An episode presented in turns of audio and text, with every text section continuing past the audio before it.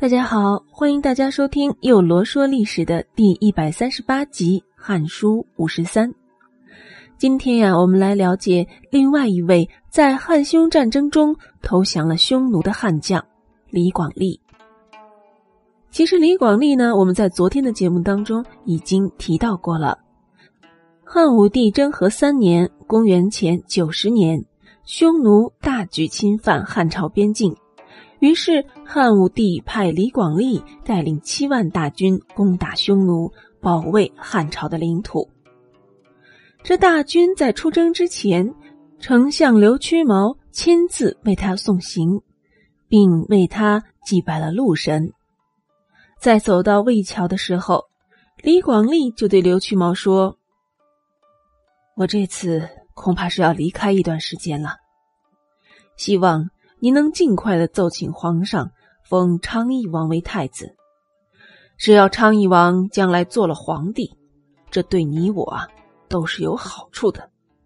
那样的话，我们以后就没有什么后顾之忧了。刘屈毛点点头说：“将军啊，您放心，我自己心中也是有数的。这件事啊，我一定会抓紧办的。”这昌邑王刘贺啊，是这二十将军李广利的妹妹李夫人所生的。李广利当然是希望自己的亲外甥可以被册封为太子了。那么这件事情和刘屈毛有什么关系呢？原来这李广利的女儿就是这刘屈毛的儿媳妇儿，也就是说啊，李广利和刘屈毛两个。是亲家，因此不管是李广利还是刘屈毛，都希望昌邑王能够当上太子，将来啊可以做皇帝。可是这天下没有不透风的墙啊，何况是朝廷官员私下议论太子的废立呢？所以刘屈毛和李广利的这番话就被内者令郭壤知道了。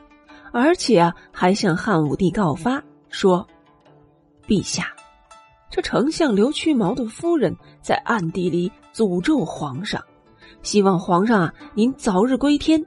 同时，丞相和二师将军还在一起祭拜神灵，这是想让昌邑王做皇帝呀。”汉武帝听后勃然大怒，马上命人进行调查。负责调查这件事的人回来禀报说，这一切啊都是属实的。汉武帝就以大逆不道罪把他们都抓了起来。同年六月，汉武帝下令抓捕丞相刘屈毛，并把他抓进了囚车，在长安游街示众，最后在长安东市腰斩。紧接着。刘屈毛的妻子和孩子也都在华阳街被斩首，他们的脑袋还被悬挂起来示众。而这李广利一家，汉武帝是命人把李广利的妻子、孩子也都抓了起来，不过呢，还并没有杀他们。而远在前线的李广利听到消息后非常害怕，不知道该怎么办。这时。他身边有一个因为犯了法而从军避祸的幕僚胡亚夫，他就对李广利说：“将军呀，现在是什么形势？你难道还不清楚吗？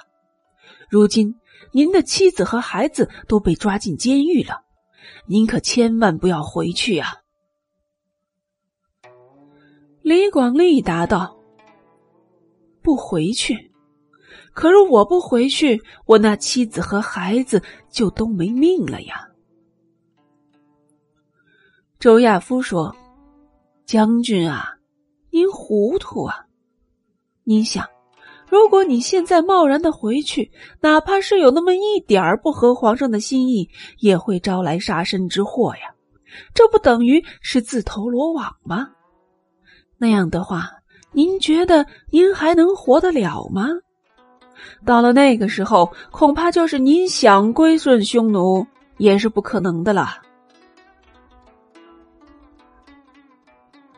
李广利虽然觉得这胡亚夫说的话呀也是有些道理的，不过他依然不想投降匈奴，他更加希望自己能够直插匈奴的腹地，然后啊漂漂亮亮的打一场胜仗，也许这样就能挽回汉武帝的心了。于是，李广利就带领着大军继续北进，直接来到了置居水畔。当到达那里的时候，匈奴军队啊却已经撤离了。没办法，李广利只好命令护军将领带领着两万骑兵渡过置居水，并与匈奴的左贤王和左大将率领的两万骑兵展开了战斗。这场战斗整整打了一天，双方互有损伤。匈奴死伤的人数啊要更多些。而且左大将也在战斗中被汉军杀死。不过呢，反观汉军，那损失也是不小的，也有很多人丢了性命。这时，汉军中的长史和绝睢都尉挥渠侯密谋说：“这样下去怎么行啊？要是再往里面走，我们可都要死无葬身之地了。”现在的二世将军已经怀有了叛逆之心了，他这是想领着所有的士兵深入到最危险的地方，然后给自己捞上一笔功绩呀！我们得想个办法把他抓起来，也好能够保住所有人的命。不过还没有等他们行动，李广利就得知了这个消息。李广利知道后，非常的生气。马上命人把他们两个抓了起来，并且呀，还把长史杀死了。接着，李广利就带领着手下的士兵退到了燕然山。这时，匈奴单于也得知汉军已经疲惫不堪的消息了，就想着一举打垮汉军。于是啊。那单于就亲自带领着骑兵五万来攻击汉军，结果双方都损失惨重。到了晚上，单于悄悄命人在汉军前进的道路上挖了一个很深很深的壕沟，接着又对汉军发起了猛烈的进攻，而汉军由于准备不足，一下子就乱了阵脚，拼命逃跑。可是跑到一半，才发现自己的退路啊，早都已经被敌人堵死了。现在只有两条路可选：一呢是战死沙场，二呢就是投降匈奴。